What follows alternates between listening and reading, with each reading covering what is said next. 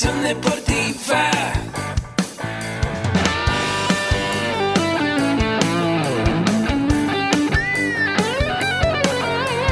Yo soy Ahmed.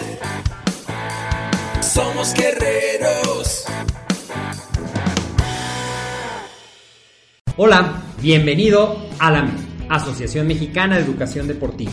Soy el doctor David Lezama, presidente de AMED, y es para mí un gusto darte la bienvenida a estos podcasts. Este programa está diseñado para compartir contigo conocimientos de los temas que nos apasionan a todos los que amamos el físico-constructivismo y el fitness y queremos mantener un estilo de vida saludable. Hablaremos entonces de entrenamiento, de nutrición, de suplementación, de farmacología y de un tema que cada vez toma más importancia, el marketing deportivo digital. Tendremos como invitados una gran variedad de opiniones y profesiones, entrenadores, nutriólogos, profesores de AMED, químicos farmacobiólogos, médicos, preparadores físicos y desde luego deportistas. Sus historias, consejos y testimonios te ayudarán a aumentar tus conocimientos y desde luego también tu número de entrenos de clientes, haciendo más exitosa y profesional tu profesión de entrenamiento deportivo. También aprenderás técnicas más eficaces del marketing que te ayudarán a monetizar esta profesión. Si quieres saber más de nosotros, visítanos en la casa virtual de la familia Med, www.amedweb.com. ¿Qué tal? ¿Cómo están? Muy buenos días. Es un gusto saludarlos a todos ustedes. El día de hoy pues nos acompaña a, en el espacio el maestro Jorge Ramírez y les doy la bienvenida a todos ustedes que se están conectando a este su podcast. El día de hoy nos toca la sección de entrenamiento y el día de hoy nos viene a hablar del entrenamiento funcional. Les platico un poquito que el maestro Jorge Ramírez tiene la maestría en docencia y administración, así también como es tercer dan de taekwondo. De taekwondo. Y algo muy interesante también es que aquí en AMED es coordinador académico y actualmente tiene el programa Mentores para Entrenadores los días miércoles a las 11 de la mañana. ¿Qué tal, Jorge? ¿Cómo estás? Excelente, excelente, César. Un, un honor y, y, muy contento de estar aquí con, contigo y con todos nuestros, nuestros amigos que nos escuchan y, y, que nos ven. Gracias a ti, Jorge, por, por la entrevista. Y pues hoy nos, tema, nos traes un tema, la verdad, muy interesante para pues todo el público que nos ha preguntado muchísimo a lo largo de esta semana sobre qué es el entrenamiento funcional, si tenemos por ahí algún taller, algún curso donde ellos puedan aprender, pero creo que hoy nos platicas desde esas bases, desde cómo nace, cuáles son los antecedentes, cuáles son los principios, y si pudiéramos ir desde lo más básico que son los antecedentes, cómo nace este tipo de entrenamiento, ¿Qué nos puedes platicar al respecto? Muy bien, pues eh, mira, el, lo primero es que el entrenamiento funcional eh, busca mejorar las funciones biológicas eh, del organismo. Por, por, ello, bueno, pues se va a, basar en ciertos principios que van a ser diferente eh, al entrenamiento funcional del entrenamiento tradicional. entonces, el entrenamiento funcional tiene ciertas características que lo van a diferenciar del, del entrenamiento tradicional. Entonces, eh, tiene sus orígenes desde, el, eh, hacemos entrenamiento funcional, pues desde que el hombre eh, llegó a la tierra, ¿no? Porque al estar en esa lucha, en esa casa, en esa supervivencia, el, el hombre lo que hacía es que se desplazaba, saltaba, buscaba los animales para comerlos, buscaba guardar esos animales para, para después de ahí administrar sus recursos, etcétera. Entonces, eh, finalmente somos personas, somos seres que nos desarrollamos en esa, en esa tesitura del entrenamiento funcional, de estar buscando siempre esa mejora biológica del, del organismo. Entonces, bueno, pues el cuerpo está diseñado para la supervivencia. En eso se basa el entrenamiento funcional y bueno, pues hay algunos principios que son que, que lo van a diferenciar. Eh, ¿Qué son los principios? Los principios del entrenamiento. Hay principios del entrenamiento deportivo y vamos a ubicar los principios dentro del entrenamiento funcional. Los principios son leyes o son, son eh, una serie de pasos a seguir para poder desarrollar el entrenamiento. Por ende, el entrenamiento funcional tiene también sus principios, tiene también sus normas, sus leyes, eh, que, se basan en, algunos, en algunas cosas fundamentales que van a diferenciar a el, entrenamiento. Eh, uno de los de, de, bueno ahorita vamos a ver eh, más adelante los principios pero bueno el entrenamiento funcional que me preguntabas eh, nace de bueno desde 1920 se le empieza a dar una connotación de entrenamiento funcional con, con algunas salas que había de psicomotricidad y que lo que buscaban era la, la, la mejor función del organismo eh, solamente que estas salas se, se, ubicaban o se desarrollaban para, para poder eh, mejorar alguna patología, alguna deficiencia, eh, etcétera. Entonces, eh, ya para, para los años 80, Gary Gray, que, era un, es un fisiatra, un, este, sí, un fisiatra, toma el entrenamiento funcional, empieza a, empieza a desarrollar en un curso eh, los principios del entrenamiento funcional.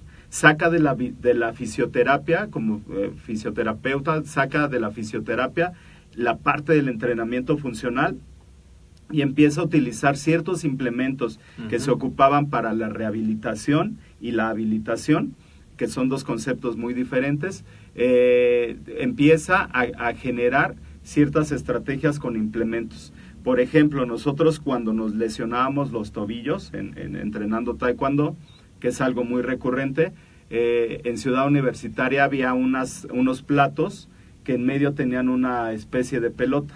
Tú ponías tu, tu, tobillo en ese plato y girabas eh, eh, toda la parte del tobillo para reforzar los músculos y, así como darle otra vez movilidad a, a, esa parte afectada. Entonces, este implemento ahora se llama BOSU. Todavía existen discos inestables este, por ahí, pero bueno, ahora se llama BOSU. Y el BOSU es, es una superficie inestable que nos eh, sirve para, para hacer algunos ejercicios. Entonces todo viene de ahí, de, de, esa parte de la fisioterapia y se empieza a desarrollar ya como, como una tendencia de entrenamiento a partir de los años 80. Ok. ¿Cuáles son los principios? Ya nos platicabas un poco más de eso, pero si nos pudieras otra vez recordar los principios del entrenamiento funcional. Ok, bueno, eh, va a haber varios principios que se diferencian correctamente del entrenamiento tradicional o, focalizado eh, del entrenamiento funcional. Uno, cuando hablamos de, los, de los principios, hablamos del propósito de qué es lo que se va a buscar desarrollar. Entonces, bueno, si nosotros vamos a una sala de musculación, y quiero aclarar algo muy importante que no debe por qué estar peleado, porque si nosotros en una competencia de físico-constructivismo eh, adaptamos el entrenamiento funcional en la primera etapa, en la etapa de adaptación anatómica, va a haber una mayor sinergia de los músculos agonistas, antagonistas y algo muy importante, los músculos más pequeños, los músculos sinergistas y los estabilizadores del movimiento. Ahorita que tocas ese tema, Jorge, ¿qué nos puedes platicar esa diferencia que hay entre los agonistas, antagonistas, estabilizadores, sinergistas sí. y cómo son implicados durante un entrenamiento funcional, pero también del entrenamiento que la gran mayoría practicamos, que es pues eh, el, entrenamiento de, pesas. Sí, eh, bueno, es, este entrenamiento de musculación eh, actualmente se auxilia del entrenamiento funcional, digamos, en, en algunas fases de, de, hipertrofia hay entrenadores que hacen un ejercicio de carga, un ejercicio de carga, carga, carga y descarga, ¿Qué quiere decir esto? Voy a implicar grandes grupos musculares, digamos en una sentadilla profunda, voy a implicar los músculos del, del, cuádriceps, voy a implicar los músculos de los glúteos y voy a implicar músculos eh, isquiotibiales y bíceps femoral. Toda esa musculatura, que son grandes, grandes músculos, van a estar implicados en un movimiento de una sentadilla. Eh, cuando yo hago una sentadilla en una superficie inestable, además de estos músculos que están haciendo el trabajo, que en la, fase concéntrica sería eh, el, cuádriceps, que, estaría haciendo ese trabajo de contracción, en, la, otra fase, en la fase de relajación, estaría el bíceps femoral. Entonces estaría haciendo el trabajo el cuádriceps y el antagonista sería el bíceps femoral. Cuando yo lo hago en una superficie inestable, con un medio también inestable, digamos una sentadilla en un bozo con una pesa rusa, estoy activando estos músculos, pero también estoy activando músculos más pequeños, músculos que, que son muy profundos y que a veces son muy difíciles de activar. Entonces yo con una pesa rusa puedo hacer la misma sentadilla y va a implicar un mayor gasto calórico. ¿Por qué? Las bandas de contracción, tenemos nuestras bandas de contracción dentro de los músculos, dentro de la miofibrilla, y ahí hay unas bandas de contracción que son las zetas, las que generan el calor, y entonces cuando se genera esa contracción, cuando se genera ese, eh, ese calor en esas bandas de contracción, va a haber una mayor termorregulación. ¿Qué quiere decir? Va a provocar más calor, el cuerpo va va a generar más sudoración y por lo tanto también se va a generar más desgaste calórico. Entonces, eh, eh, el, el ejercicio, el entrenamiento funcional se basa en, en estos principios. Eh, este principio de la inestabilidad y estabilidad, si nosotros lo sabemos desarrollar de manera, de manera correcta, de manera adecuada, eh, va a tener grandes beneficios. Ya te mencionaba esta parte de eh, este desarrollo De los músculos. de los músculos que difícilmente más en un entrenamiento se a. Exactamente. Entonces, dentro de este, dentro de este desarrollo de, de- de- de la musculatura, en una etapa en donde yo tengo que adaptar mi cuerpo a cargas y a, a movimientos ya específicos, este sería un excelente medio. Dentro de la primera etapa, Mm, yo no lo pondría, eh, un entrenamiento funcional, hablando del físico-constructivismo, no lo pondría en una etapa de, de hipertrofia o en una etapa de transferencia potencia. Bueno, que lo que es lo que ellos le llaman la este, simetría. Ahí no lo pondría, pero sí en una primera etapa, porque estaríamos generando más conexiones intermusculares e intramusculares. O sea, ha- haríamos que los músculos se, se generen esas contracciones, pero que también se ayuden con músculos auxiliares más pequeños para generar esas contracciones. Entonces, uno de esos principios es, eh, son estos, que no solamente va a buscar eh, el, el movimiento aislado, sino que va a ser también eh, en dependencia de movimiento de los músculos que hacen el trabajo, los que están relajados a la hora de hacer el trabajo y los que ayudan al trabajo, o sea, los agonistas, antagonistas y sinergistas. Ok, perfecto. Ese sería uno de los principios. Bien. ¿Qué busca el entrenamiento funcional? Pues mira, es muy importante que, que se acerque mucho a las actividades de la vida diaria y de la vida diaria laboral. Pero es me decir, dices, que uno con las actividades que comúnmente hace ya está haciendo entrenamiento funcional. Por ejemplo, caminar hacia el transporte, llámese a- ayudar a bajar algo de la cocina, es- subir esa- el garrafón de agua. Esa es una excelente pregunta que de repente me hacen en los cursos. Me dicen, oye, entonces yo hago clases grupales, estoy haciendo entrenamiento funcional.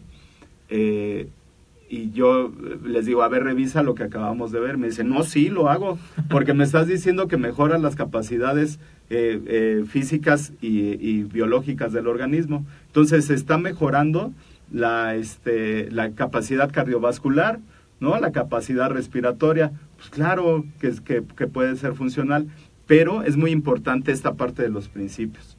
Los principios es eh, lo que va a diferenciar a un entrenamiento.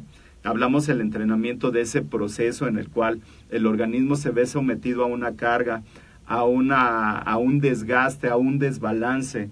De- Estamos en un proceso de equilibrio. Tú y yo estamos aquí en un proceso de equilibrio. Sí. Pero si nos dicen ahorita, ay, está temblando, nos paramos Nos y nos vamos. Nos activamos y ac- activamos ese desequilibrio. Claro. Estamos en un proceso de homeostasis, pero este equilibrio desactivado o activado que, que hicimos eh, eh, dentro del ejemplo no va a ser eh, no, no va a ser programado, no va a ser evaluado, no va a ser periodizado y eso es en lo que se basa el entrenamiento.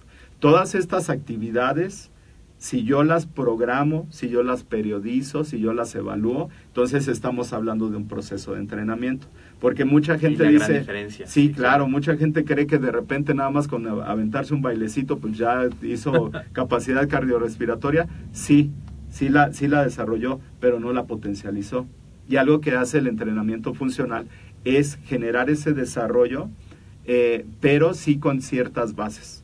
Eh, te decía, la diferencia es que sí, estoy haciendo, eh, con ese ejemplo de que estoy bailando y estoy mejorando mi capacidad cardiorrespiratoria, sí, pero eh, el aumento de la tasa basal, el aumento de la frecuencia cardíaca, no me va a potencializar para tener un desgaste y después tener un, un romper con esos, esas fases de equilibrio.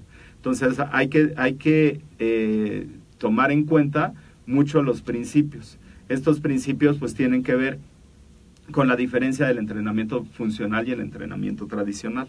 Entonces, lo que busca el entrenamiento funcional es mejorar la capacidad cardiorrespiratoria, mejorar la, flexibilidad, mejorar la elasticidad, la fuerza, la fuerza general, la fuerza muscular focalizada, pero sí lo va a hacer con ciertos implementos o con el propio cuerpo, pero eh, tiene algunos componentes, como son los cambios de dirección ¿Qué hay de eso de los cambios de dirección? Cuando nosotros hacemos un, un, ejercicio, digamos, estábamos con esta parte del baile, ¿no? Entonces estoy generando un movimiento de baile y estoy generando una mayor este, eh, frecuencia respiratoria. Hasta ahí vamos bien, estoy, estoy eh, haciendo un, una actividad física que se convierte en un acondicionamiento físico si ya lo hago regular pero no es una, un proceso de entrenamiento. Para que sea un proceso de entrenamiento, primero necesitaría ver los rangos de movimiento. Debería de tener una exigencia mayor. Necesita tener eh, los ejercicios en múltiples planos, en múltiples ejes, con aceleraciones y desaceleraciones, que es lo que se basa el entrenamiento funcional. Esa sería la gran diferencia. O sea, si hago esa parte cardiorrespiratoria, sí, pero aviéntate esa parte cardiorrespiratoria con un burpee, que es un ejercicio muy exigente. Es una extensión de los brazos, después una sentadilla profunda, después una plancha, ejecutado correctamente, ¿eh? porque, he visto burpees que no, no, no. En otra vez en un curso me dicen, a ver, hágase uno. Les dije, no, nos vamos a ver, no nada más yo, nos vamos a aventar un Roxanne todos haciendo burpees, ¿no? Y entonces ya este, les enseñé cómo era el burpee de manera correcta, con todos los elementos, con sentadilla, después con la plancha, después la lagartija, después el salto y por qué se tiene que hacer el salto. ¿Y cómo fue el resultado? Y entonces pues ya dijeron, no, pues creo que no volvemos a preguntar y les dije, sí, pregunten. He engañado mucho tiempo. Sí, claro, no, eh, eh, hacemos un, un, este, un entrenamiento que es eh, de, una, de una canción de, de Police, ya no te acuerdas de Police, pero bueno, a la que la busquen en los, que la busquen ahí en los comentarios. Eh, y es una canción que se repite mucho, ¿no? Dice Roxanne, Roxanne, y cada vez que dice Roxanne, tienes que hacer un burpee. No, hombre, la gente sabe, sale fascinada y amando a Roxanne y a todas las mujeres de las canciones. Entonces, eh, lo que estamos haciendo, que es otra de las cualidades del entrenamiento funcional, estamos haciendo movimientos multiarticulares, multiplanares, con diferentes cambios de dirección. Pero ¿qué crees? Lo más importante, estamos haciendo un trabajo colaborativo, estamos trabajando en equipo. Mm. Generas cambios significativos, ¿no? En muchos deportes... ¿Todos pueden hacer entrenamiento funcional? Claro, claro, es, para, para todas las edades. Ahí la, la importante, lo, importante es desarrollarlo de acuerdo a los principios del entrenamiento deportivo. Por ejemplo, fue una señora de la tercera edad al box, al, al gimnasio de entrenamiento funcional, y eh, tenía que hacer burpees, pero por su edad, por eh, las consecuencias del proceso del, envejecimiento, por este, varias cuestiones anatómicas no podía hacer los burpees. Este, te digo, es un ejercicio muy complejo. Claro. Entonces lo que, lo que hicimos es adaptar en una caja un movimiento aislado. Se llaman progresiones de ejercicio. Entonces digamos, si, si ella, ella tenía problemas en las rodillas, entonces no puedo ponerla a hacer saltos a la caja, no puedo ponerla a hacer impactos, no puedo ponerla en superficies inestables donde se pueda caer y pueda tener una lesión, pero sí puedo generar una producción de, de, mm, eh, estímulos que genere una prevención a esos movimientos. Es decir, le pusimos una caja, hizo el movimiento de los brazos, se recargó, como si fuera así la mesa, se recargó, extendió las piernas y luego regresó y brincó. Entonces mm. se adaptó el entrenamiento funcional a las capacidades de la señora. Una persona completamente sedentaria que se la pasa en la oficina, que está todo el día en la computadora y de repente se va a comer una hamburguesa de las espartanas Ya estoy haciendo publicidad. Claro. Este, se va con los espartanos a comerse una hamburguesa, regresa y otra vez a la oficina. Eh, Y de repente hace entrenamiento y funcional. de repente dice, oye, quiero hacer entrenamiento funcional, oye, pero pues hago tres movimientos y me canso. Entonces le preguntamos, ¿a qué te dedicas? Ah, pues estoy en una oficina. Eh, la gente diría, ah, no, pues si está en una oficina lo pongo a hacer así movimientos de oficina, ¿no? Pues no, necesito generar la coordinación, Claro. ¿no? Como la otra vez fui a ver a mis amigos de por aquí muy cerquita, entonces tienen su computadora, tienen el WhatsApp, luego están contestando una llamada y están por acá. Para eso se necesita mucha coordinación Claro. de los músculos finos, de los más pequeños, que es una coordinación muy fina. Ajá.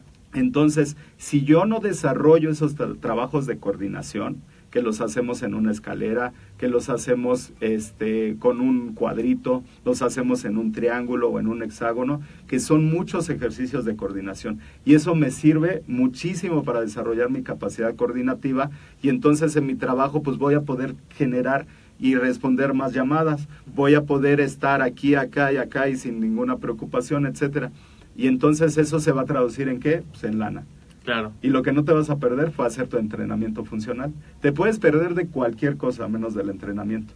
¿Por qué? Porque la gente se da cuenta y dice, bueno, esta parte me está, me está sirviendo. ¿Para qué? Para mi parte laboral. ¿Tu experiencia cuánto tiempo tienes haciendo entrenamiento funcional? ¿Y qué, cuál es el antes y el después de Jorge Ramírez? Mi experiencia es, hago entrenamiento funcional toda la vida. ¿Cuándo supe que lo hacía? Hace pocos años cuando empecé a dar cursos. Eh, el maestro nos ponía a hacer eh, en, el, en el piso de taekwondo con unos, con unos costales, con unos este, colchonetas, nos ponía a hacer eh, rodilleo, en, en el, así le llamábamos, Ajá. es elevación de las rodillas eh, sobre una colchoneta. La colchoneta no era una superficie inestable. El rodilleo era un movimiento que, bueno, pues mi parte laboral en ese entonces era la competencia, ¿no? Era un movimiento que se adaptaba a lo que, a lo que yo, a mi exigencia. Y empezaba a generar ese tipo de rodilleos, ese tipo de movimientos. Y eh, hacíamos entrenamiento funcional, pero no sabíamos que se llamaba así. Después nos sacaban a correr, todos ciudad universitaria, eh, íbamos hasta el jardín botánico y regresábamos. Pero nos decían, se van por la parte plana y se regresan por el pasto. Cuando íbamos haciendo el entrenamiento por el pasto, hacíamos entrenamiento funcional. Tal vez no lo entendíamos, pero lo que hacíamos era con esa inestabilidad del, pa- del pasto, íbamos mejorando esa parte de los tobillos, que es lo que después, si no lo hacías bien, te lesionabas Claro. y ya tenías esa conciencia de decir no previne esa parte no no no no este no hice este tipo de ejercicios tienes una lesión. Y entonces te decían oye este va a haber un nacional le entras y decías oye tengo tres meses entrenando no mejor no le entro. Mejor me entreno bien hago todos los ejercicios y todo eso pero desde entonces hacíamos entrenamiento funcional. Eh, cuando me doy cuenta de esta parte científica que tiene el entrenamiento funcional, entonces dices, ah, yo hacía eso, ah, yo hacía eso, ah, yo hacía eso. Y entonces te das cuenta que el proceso de entrenamiento se trata de evaluar, de estructurar, planificar, ver resultados y otra vez evaluar.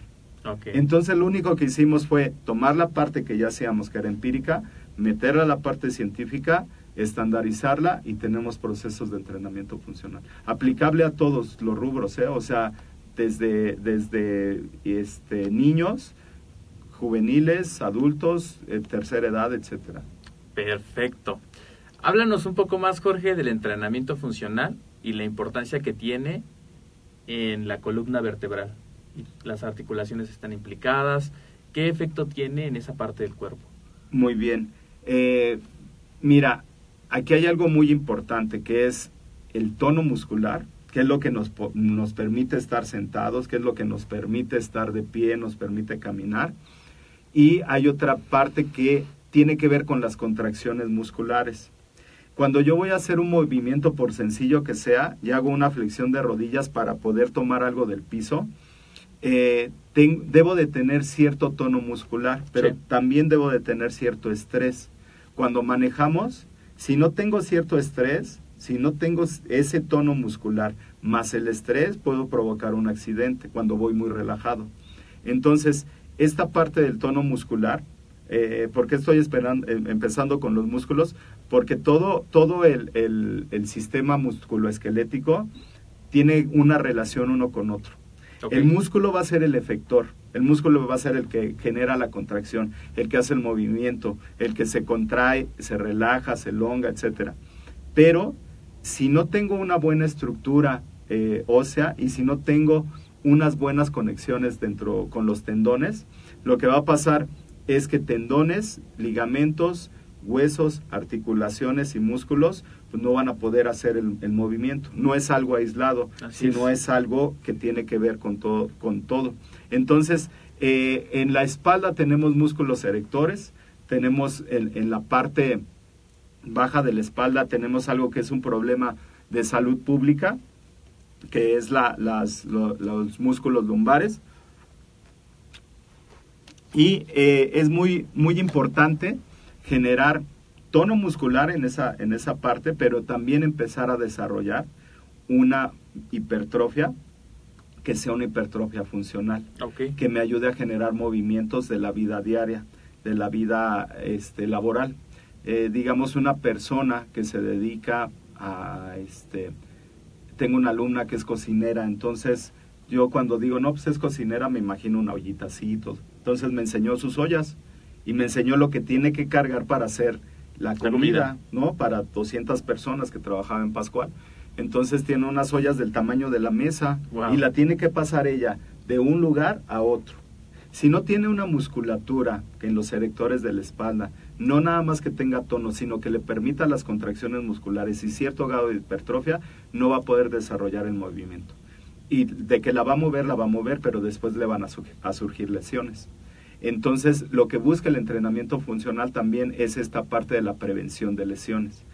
Poder habilitar a la gente de manera concreta para poder hacer sus, sus actividades diarias. Entonces es muy importante para todas las actividades una peluquera que se la pasa en, en este todo el día parada y en esta posición Sí. también te necesita generar más tensión muscular en los erectores de la espalda. Una persona que se la pasa todo el día sentado y se la pasa dentro de la computadora tiene que generar esa tensión para el mismo cansancio te va venciendo Claro. y después va, va a haber problemas en columna vertebral. Entonces ya no va a ser un, un problema de entrenamiento, sino va a ser un problema de salud. Y ahí la Y- importancia de Ajá. un entrenador, porque Claro. Al saber, como bien dices, las características específicas del sujeto, la actividad que realiza, Claro, poder adaptar ese entrenamiento funcional, esas capacidades, Así esa es. actividad y desarrollar justamente esa musculatura, e- esas partes que requiere uno desarrollar para no lesionarse. Claro. Es importantísimo. así es, súper importante. ¿Qué hay de los subsistemas que establecen el nivel de estabilidad? Muy bien, tenemos, eh, lo que pasa es que esta es la importancia de actualizarse. Sí. Porque me van a decir, oye, es que yo ya tomé un curso de entrenamiento funcional. Si lo tomaste hace 10 años. Oye, lo tomé y este y, y- y yo veía que el core y que el complejo pélvico lumbosacral y que nada más los erectores de la espalda, el abdomen, los oblicuos es lo que genera la, la- la- los movimientos funcionales. Tenemos tres, tres eh, zonas de estabilidad. Una de ellas, y es muy importante, y, y- y lo vemos de manera gráfica en los cursos, a la gente le da risa, pero cuando haces una sentadilla, de repente si no tienes tono muscular en las piernas, si no tienes eh, ese equilibrio, ese balance en los pies, ¿qué es lo que va a pasar? Va a generar inestabilidad. Entonces las rodillas se van hacia adentro, Ajá. la espalda se va para abajo. Y entonces ya pareces al chavo del 8 cuando le da la, La chiripio- garrotera. la garrotera, exactamente. Entonces, ¿por qué? Porque no hay una estabilidad en la base de sustentación que serían los pies. De ahí nos pasamos a otra, otros, otro cinturón, que es el, el cinturón eh, pélvico, el complejo pélvico lumbroso sacral, que son los músculos del recto abdominal, los oblicuos internos y externos, la parte de, de las lumbares, y se va un poco hacia los cerratos, ¿no? que nos sirven para la estabilidad ya, ya de la, del, del siguiente cinturón, que es la cintura escapular. Si yo voy a hacer un press de pecho en, una, en un banco no tiene nada que ver con un movimiento este, funcional, pero lo voy a hacer un press de pecho en el, en el banco y genero un movimiento, pero no tengo estabilidad dentro de la cintura escapular, lo que va a pasar es que te vas a ir de lado, ¿no? Y entonces es, es muy importante eh, generar dentro de estas tres estructuras, y generar los balances adecuados para poder empezar un proceso de entrenamiento. Aquí el problema es, como bien lo mencionabas, de repente tenemos entrenadores de YouTube, entonces veo ahí a la rusa que se está echando tres piruetas, después agarra una pesa, le da, tres, da una marometa, cae con las pestañas, se levanta, etcétera. Y yo lo veo en la noche, digo, ah, pues mañana les voy a poner esto, ¿no? Sí. Pero pues llega la señora que te estaba diciendo hace rato y le No, todavía y todavía le grita, es que muévase señora, órale, pues, le estoy diciendo que se ponga a entrenar, se quiere Claro. poner bien. Entonces no aplicas los principios del entrenamiento, no sabes qué estructuras están involucradas, no tienes el con- conocimiento de los, de, de los cinturones que te van a dar estabilidad, no nada más del core, no todo es el core.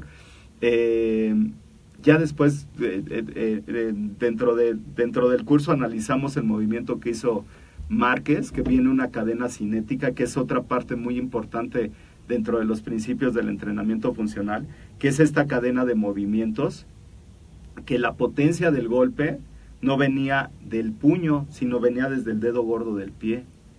De ahí la importancia de todos los cinturones. Sí. Si no tengo estabilidad en las piernas y esa pierna no tiene fuerza en los isquiotibiales, después esa, esa fuerza de los isquiotibiales no se, no se traslada hacia, hacia, este, hacia el cuádriceps, hacia los vasos externos para hacer el movimiento de giro, no se va hacia el glúteo medio y hacia el glúteo mayor, que me van a permitir esa, eh, esa erección así completamente recta del cuerpo. Y después no se va hacia la cintura escapular, el, go- el golpe no hubiera funcionado. Mm. Dicen que es un golpe de suerte, no es un golpe de suerte. Fue 100% entrenado con, ¿qué crees?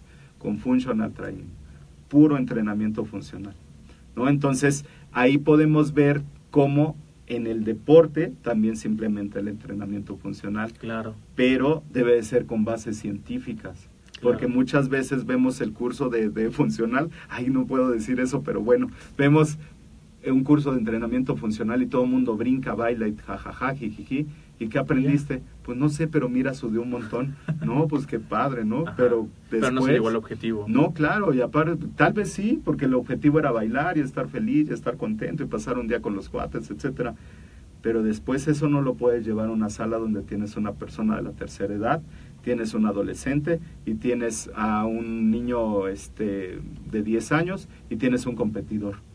Claro. O sea, pues no lo puedes llevar. ¿Por qué? Porque no estás aplicando los principios del entrenamiento. Entonces, sí es importante desarrollar cada una de, de las fases y hacerlo de manera científica. Perfecto. También nos traes algo que es la los músculos tónicos y los músculos fásicos. ¿Qué nos puedes hablar de esa parte? Ha- hablábamos hace rato de estos grandes mu- grupos musculares.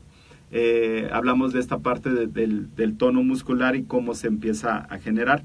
Eh, estos, estos músculos eh, tónicos son los que nos van a dar esa, esa estructura y nos van a dar esa parte de, de lo que busca mucho la gente. Porque mucha gente me va a decir, "Pues, me vale a mí si hago, este, si estoy sentado parado, yo lo que quiero es estar bien musculoso, bien marcado, y etcétera, ¿no? Entonces, eh, los músculos que nos van a dar esa tonicidad son los músculos grandes, los que vamos a trabajar ya de una manera eh, más efusiva, con una mayor intensidad, con un- una mayor aceleración, buscando un un mayor desgaste, un mayor desequilibrio. Y también debo de, debo de entrenar al mismo tiempo los músculos fásicos, los músculos más pequeños, estos que hablábamos para hacer eh, cosas más coordinativas, más Mecánicas. finas. Sí, la otra vez estábamos en una clase haciendo un avioncito y un compañero no podía doblar el avioncito, en serio. podía? No, no podía. O sea, dice, es que aparte de que pasó mucho tiempo, de que no hago un avioncito, ya no tengo la práctica. No, no tiene, no es que no tenga la práctica, es que sus músculos ya genera, ya se les olvidó, ya no tienen memoria muscular. Los músculos pequeños, los que hacen cosas finas. O sea, también estamos tan acostumbrados a la, la, la parte práctica y que hablo y me traen la comida, etc. Entonces ya no hago cosas funcionales cuando quiero hacer algo con las manos muy fino, pues me cuesta trabajo. Claro, y, y, y es, es, dentro de esta parte psicomotriz, lo que, lo que mencionábamos al principio. Esta parte psicomotriz, me viene el, el estímulo, me dicen hagan un avioncito, pero no tengo esa referencia de cómo hacerlo, ya, se me, ya perdí esa estabilidad. Entonces, esos músculos pequeños que me van a servir para, para la estabilidad, para, para la coordinación y todo eso, los voy a trabajar con el entrenamiento funcional. ¿Has, has, eh, ¿has visto las pesas rusas? Sí. Eh, es como una bala de cañón que es completamente inestable. Si tú haces un movimiento de curl de bíceps con una mancuerna, lo sientes y dices, ah, pues está normal, ¿no? Ya Claro. es estable y todo. Pero lo haces con una, eh, con una pesa rusa, vas a sentir como el movimiento, el desbalance, te va a jalar el brazo hacia el frente. Cuando haces ese movimiento te, que, que jalas el frente, ya no nada más estás trabajando el músculo, el, el bíceps Bíceps. en su trabajo de, de contracción, en la parte de, del acortamiento muscular, sino que estoy trabajando también eh, eh, los músculos que me van a estabilizar el movimiento. ¿Sale? Los músculos del pecho, del hombro, de, de este, el deltoides, etcétera. Y entonces voy a generar mayor, movi- mayor movilidad y mayor coordinación de todos los músculos. Muy diferente trabajarlo con, con un, este, una superficie, con un implemento inestable, a trabajarlo con un implemento estable. Entonces, eso es lo que va a buscar esa parte de la sinergia. Bien. Esta parte también, el axioma de Bebor, se llama así. Ajá, de Bebor. ¿Ese qué tiene que ver con el entrenamiento funcional? ¿Cómo está implicado este tema? Eh, el músculo no entiende de aislamientos, Ajá. no entiende de qué es curl de bíceps y no entiende qué es extensión de pierna. El músculo entiende de reacciones. El músculo va a reaccionar y va a ser funcional y va a decir, oye, hay algo, ¿no? Nos regresamos otra vez a lo primero que vimos, la parte de la prehistoria. O sea, no es de que, ay, ahí viene el león, pues me voy a poner a calentar, ¿no? Y hago flexión y extensión y luego Claro, no. vamos a hacer abducción, aducción y luego un brazo arriba y abajo. Ahora sí, león, vente para acá. O sea, No. es el músculo reacciona ante un estímulo, el estímulo me dice, ahí viene el león y vámonos, córrele. ¿no? Y entonces, eh, lo que nos dice esto es que el entrenamiento funcional no solamente va a trabajar un músculo, sino que va a trabajar una serie de músculos y una serie de movimientos que implican estas aceleraciones, desaceleraciones en diferentes planos y ejes del movimiento. Entonces va a ser un, ejercicio más complejo que implica grandes grupos musculares, que implica músculos estabilizadores y que bueno, pues va a entrar toda la musculatura en sinergia. Y si yo lo llevo a la parte deportiva, vamos a ver que todos los deportistas hacen ejercicios funcionales. ¿Por qué? Porque esa es la exigencia de su deporte. Eh, vemos a los porteros de repente amarrados con unas ligas. ¿sí? Y haciendo el, el que se tienen que acostar hacia el lado derecho y hacia el lado izquierdo. Y el cuate, el malora que trae las ligas, que por lo general es el entrenador, así somos, eh, se va a acostar hacia el lado derecho y se la jala hacia el lado izquierdo. Se va a acostar hacia el lado izquierdo y lo jala del lado derecho. Y entonces su cerebro ya adaptó ese movimiento. Dice, ah, pues ahorita me van a jalar para acá, pero ¿qué crees? En el siguiente lo suelto. Y él ya se va así, entonces tiene que activar los músculos. Al siguiente, en lugar de jalarlo hacia la derecha, lo jalo hacia atrás. ¿Sí? Cuando nosotros vemos ya en los videos de fútbol un tiro de esquina que van todos por el balón, ¿qué es lo que pasa? Un jugador le llega por atrás y pum, le pega, otro lo avienta, otro lo empuja. Es esa funcionalidad que busca el, el cuerpo, es eso lo que busca el entrenador para adaptarlo lo más que se pueda a la realidad. Es decir, que cualquier deporte, llámese básquetbol, fútbol, fútbol americano, cualquier deporte tiene que tener esto del entrenamiento funcional. O sea, puede ser un requisito si lo vemos así. Sí, real- realmente así es. Fíjate que en un diplomado que, que estuve en Jalisco de entrenamiento para, para entrenadores de, de básquetbol, Ajá. eh, vimos el primer módulo y entonces a mí me dijeron, vas a ver capacidades condicionales y coordinativas. Y les dije, sí, pero eso lo hubiéramos visto hace 10 años. Tus entrenadores vienen por algo nuevo y por algo que van a aplicar. Entonces nos olvidamos de todo, incluso nos olvidamos del básquetbol y hicimos functional training, puro funcional. O sea, estaban botando el balón con la mano derecha y una pelotita más chica con la mano izquierda y luego tenían que hacer el cambio del balón y tenían que pasar por una escalera, hacían un burpee y hacían el tiro de canasta, eh, estaban haciendo salto a las gradas porque no tenía cajas, entonces estaba haciendo salto a las gradas y de repente tenían que correr a máxima velocidad, etcétera. Entonces se dieron cuenta los entrenadores que siempre lo han hecho. Lo que no tenían era una estructura de saber qué músculo se tiene que activar, por qué se tiene que activar y para qué se tiene que activar. Porque si nosotros eh, hacemos un movimiento funcional, hacemos un ejercicio funcional, pero este no cumple con un propósito y un objetivo, se le llama pérdida de tiempo y pérdida de energía. Entonces tenemos que ubicar todo hacia potencializar ese, ese tipo de, entrenamiento, hacia buscar los mejores resultados. Y citando a Juan José Vadillo, que es un, este, un investigador que nos habla mucho de fuerza, el doctor Vadillo nos habla mucho de fuerza, nos dice que no hay un entrenamiento que sea eh, general, sino hay un entrenamiento para el basquetbolista, para el futbolista, para el taekwondoín, para la persona que, que quiere salud en su vida. O sea, tienes que diseñar el entrenamiento con objetivos específicos. Si no tiene objetivos específicos, pérdida de tiempo. Y de energía. Y que de es energía, exactamente. Y de dinero también, ¿eh? O sea, viéndolo de, de- de ese lado, Así es. pérdida hasta de dinero. Ok. ¿Qué hay de los ejercicios en planos diagonales y triaxales del espacio? Eh, mira, tiene que ver con eh, lo que te mencionaba ahorita de, de lo que hicimos con el básquetbol.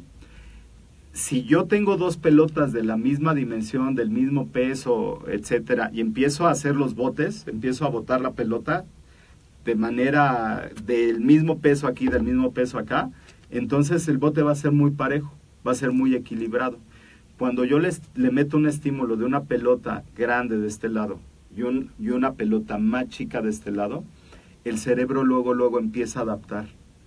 Y entonces nuestro cerebro trabaja de manera cruzada. Y luego cuando haces ese cambio, que cambia la pelota grande por la pelota chica, se dan esos cambios axiales, se dan esos cambios en la parte cerebral. Pero también, aparte de eso, si estoy haciendo eso en una superficie inestable, estoy en un, en un este, bozo, eh, haciendo esos movimientos, hay, aparte del desgaste calórico, aparte del desgaste muscular, también hay un desgaste neural. El sistema nervioso central, mira, así luego, luego se, se activa y, busca la prevención. Eh, algo, algo que de repente les enseño a los, a los chicos dentro del- de los talleres es cómo funciona el organismo. Entonces, hacemos una elongación de la, de la pierna, te lo, te lo platico así para que lo vayas imaginando, se acuesta, hacemos una elongación de la pierna y después meto un estímulo aversivo. ¿Qué es lo que hago? Le jalo el dedo, ¿sale? O le meto presión en alguna articulación. El cerebro luego, luego manda el mensaje de prevención. Cuando manda ese mensaje de prevención, entonces la otra parte que era la elongación del músculo se queda completamente desactivada. Y yo vuelvo a hacer la elongación y hay un rango mayor de movimiento. Mm. Esos son los planos axiales, esos son la, la parte de cómo funciona el cerebro y cómo el cerebro va a buscar equilibrar. Entonces, en ese sentido, cuando se da ese tipo de estímulos, yo puedo potencializar el ejercicio, ¿sí? Pero también puede haber efectos negativos. Por ¿Cómo ejemplo, cuáles? un dolor de muelas, sin albur. Eh, un, sí, porque te vi pensando medio Sí. raro. Un dolor de muelas. Ok. Eh, cuando un atleta tiene un dolor de muelas o tiene una caries, su, eh, su, su capacidad de, de- de reacción, su capacidad de fuerza, todo su rendimiento va a bajar. Claro, ¿Y eso a qué se debe? porque el sistema nervioso central está previniendo el dolor, está buscando la forma de prevenir el dolor, ¿no? Entonces, manda el estímulo, manda toda la prevención a eso y no va a activar los músculos de una manera efectiva. No va, no va a activar los movimientos, va a haber desconcentración, etc. Es como cuando andamos... Es un mecanismo de defensa. Es un mecanismo de defensa, es como cuando vas a entrenar y andas de malas. Vas a entrenar y de repente tienes que hacer un peso muerto y andas pensando en otra cosa, no estás concentrado en el movimiento y entonces haces el movimiento y ¡pum! Ahí todos los músculos desactivados, ¡ay! La contracción luego, Claro. luego, el tirón. estar- Entonces, eso es lo que busca el eso. Eh, tiene, tiene referencia con estos planos, con estos ejes, con esta parte de- del entrenamiento también en la parte cerebral. Muy bien. Ya por último, eh, Jorge, para todas las personas que se quedaron al final, vemos aquí muchas reacciones, muchos comentarios que al final los vamos a, a- a- a leer. Muy bien. Eh, platícanos, si alguien quiere aprender más de este tema del entrenamiento funcional, nos diste ahorita una introducción desde unos antecedentes, tipos de ejercicios, Así etcétera. Pero ¿dónde puedo aprender más si yo estoy buscando eh, desarrollarme en el tema del entrenamiento funcional? ¿Dónde vamos a aprender más? Pues aquí en la MED, ¿dónde más? Ok. Pues primero con nuestros, nuestros webinars, ¿no? Que, que todos los webinars de, de todos los, los eh, pilares de la MED son muy importantes, porque bueno, Claro. yo te hablé de entrenamiento funcional, pero ¿qué crees? No hice el curso de marketing digital. Entonces soy un excelente entrenador, pero no tengo alumnos a quien entreno, ¿no? Claro. Entonces eh, dices, oye, es que tú tienes mucho, eh, lo que tienes son pretextos. Puedes irte a un parque, agarras tus superficies inestables, pones tus, este, eh, pones tus TRX ahí colgados de un árbol y empiezas a, a dar entrenamiento funcional. O sea, una cosa tiene que ver con la otra y luego viene la, la parte de la nutrición. O sea, haces un excelente entrenamiento funcional, pues se te está durmiendo en la clase o después de la clase. Pues claro, te gastaste todos los sustratos energéticos y luego lo que vas a meterle a tu cuerpo son dos gorditas de chicharrón, pues claro que no va a haber beneficio. Entonces, todo esto se amalgama, sí, de manera integral. Por Claro. eso te hablo de los pilares de, de- de aquí que tenemos en AMET. que es nutrición, entrenamiento, que hoy tocó esta sección. La siguiente semana toca farmacología y en dos semanas más nos toca nutri eh, farmacología, nutrición y se vuelve a repetir el proceso. Entonces, aquí en AMED pueden aprender más de este tipo de, entrenami- de entrenamiento funcional y platícanos del curso que estás diseñando, que vas a llevar a cabo el sábado 12 Ajá. y domingo 13 de mayo, ¿verdad? Muy bien, sí, así es. Vamos a tener una parte teórica viendo el entrenamiento funcional desde la parte científica. Eh, vamos a abordar eh, todos estos temas que tienen que ver con las cadenas, eh, co- con el, trabajo de, de cadenas de movimiento. Vamos a ver los pilares del entrenamiento funcional. Vamos a ver eh, la, parte de superfi- superficies inestables, la, parte coordinativa, la parte de fuerza, etcétera, y lo vamos a hacer de manera teórica y práctica. O sea, vamos a llevar, vamos a ver toda esta parte teórica y vamos a tener una práctica en un, en un gimnasio de CrossFit, que es ahí donde vamos a hacerlo con material para toda la, la población que, que se inscriba. Lo vamos a ver de manera práctica. A veces hacemos los, los eh, hacemos el curso y de repente nada más tengo una superficie inestable y esa es para todos, no, pues aquí vamos a meter varias superficies inestables, varias barras, este, pesas rusas, discos, eh, o sea, material para todos, para que cada persona que vaya experimente y sienta realmente lo que es el entrenamiento funcional. No se trata de que salgan super sudados, cansados y que, ay, cómo nos divertimos.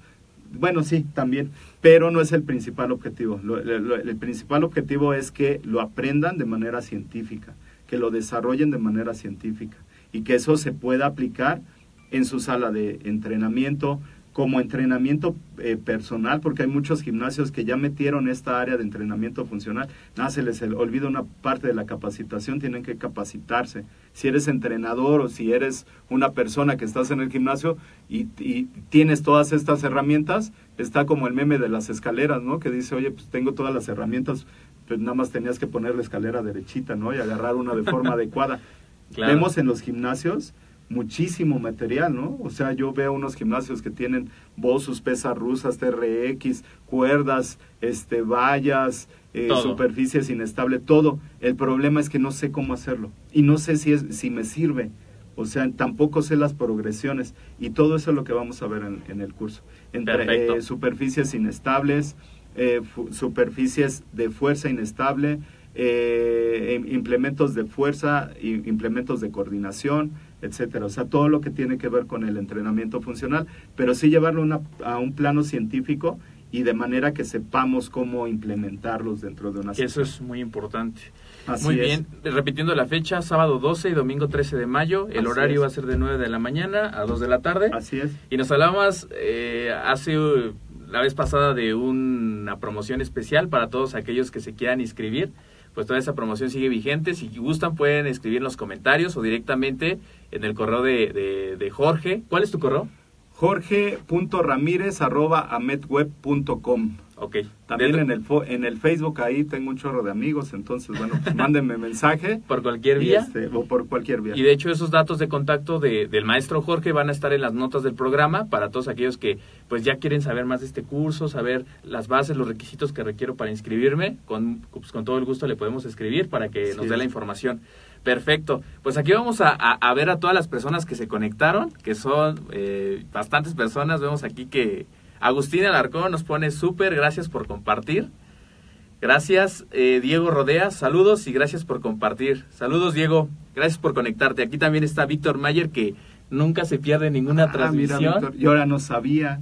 Mira, qué Fíjate. padre. Muy bien. Aquí siempre lo vemos presente. Dice, saludos, Lick, Jorge. Así es potencializar las capacidades físicas, condicionales y coordinativas, porque casarnos con una, sí podemos potencializarlas cada una fundamentada de el por qué, para poder integrar más fibras motoras, cadenas cinéticas. Saludos, Lick. Todo eso y más vemos dentro de la licenciatura, así como fundamentar el por qué. Sí, justamente, eh, como bien decías, Víctor, además aquí también, como, como ya hiciste referencia, Puedes estudiar la licenciatura en acondicionamiento físico y recreación con una duración de dos años, ocho meses. Empezamos en el mes de mayo, 26 de mayo.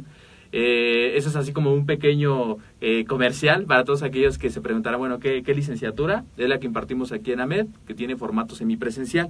Aquí Nancy Arce, excelente, gracias por compartir tan buena información. Saludos. Saludos Nancy, gracias por conectarte. Y Verónica García, que justamente estuvo hace dos Ah, episodios. sí, claro, claro. Aquí saludos, excelentes personas. Ah, algo que, que tengo que comentar Saludos, allá, eh, hicimos algunas sesiones de entrenamiento funcional, eh, precisamente ahí donde trabaja Vero, en el centro libanés, y después de un año, año y medio más o menos, regresé a dar una clase y veía los de tenis con ligas, este, los de natación trabajando con lastres, eh, trabajando el de taekwondo con bosus y, y dije qué padre, ¿no? Porque nosotros sembramos esa parte, sembramos esa, esa inquietud de hacer el entrenamiento funcional. Y me decían los muchachos, ¿cómo podemos potencializarlo, pro? Y les decía, ah, bueno, pues tenemos estos implementos. No, pero que son caros. No, no son caros. Hago una pelota con una pelota de básquetbol y le meten ahí arena y ya tienes un implemento funcional. Ah, ¿a poco sí? Sí, claro. Y entonces empezaron a generar todo eso, pero llega un momento en el que, eh, en el que esta, eh, estos implementos, bueno, pues al inicio sí compraste tus pelotas y las les metiste arena y todo, pero ya después, con la gente que, que va a tus clases y todo, te sirve para ir comprando más Claro. implementos. Esa es la importancia también de tener una, un modelo de negocio, ¿no? O sea, también el entrenamiento funcional a nosotros nos, nos ha servido en la parte del taekwondo porque eh, de repente eh, a, a los chicos les cuesta trabajo ya ir a una clase de taekwondo, los tienes desde los cuatro años. Entonces dices, oye, ya tengo 20 años y otra vez el taekwondo. Y metemos entrenamiento funcional y nombre, o sea, no faltan a sus clases, ¿no? Entonces, de eso se trata, de ir innovando, de ir buscando recursos, de ir buscando eh, capacitaciones y de englobarlo todo sobre mis objetivos. ¿Cuáles son mis objetivos en esa manera desarrollar? Y para Entonces- aprender a desarrollar el conocimiento la capacitación, pues los esperamos en el curso, en el taller de entrenamiento funcional que va a impartir aquí Jorge. Estamos muy cerca de la fecha para que puedan mandar información, puedan mandar sus comentarios para que con todo gusto les demos todo lo que requieran.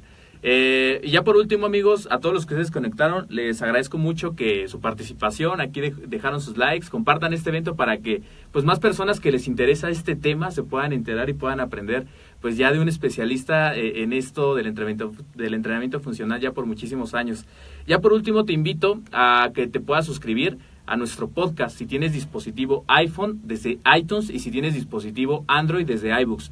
Recuerda dejarme tu maravillosa valoración. Para nosotros es muy importante conocer qué fue lo que más te gustó de este episodio, saber tus comentarios y también, ¿por qué no saber qué tema quieres proponer para siguientes episodios? De hecho, uno de estos temas fue a raíz de que tuvimos comentarios sobre, hablen más del entrenamiento funcional, es un tema que realmente este, pues, eh, nos gusta y queremos como saber ya más en la práctica cómo es este, esta parte, ¿no? Y por eso es que hoy eh, el maestro Jorge nos trae, nos trae el tema. Gracias a todos por conectarse, eh, les agradezco mucho su participación. Gracias Jorge. Al contrario, es un placer siempre estar aquí, más de este lado, porque siempre estoy del otro lado. Así es. Recuerden conectarse como cada semana a los podcasts, jueves, podcast académico, y los miércoles a las 11 de la mañana el programa del maestro Jorge mentores para entrenadores. Muy bien, nos vemos entonces amigos en el siguiente episodio. Recuerden darle like y compartir. Nos vemos. Muchas gracias.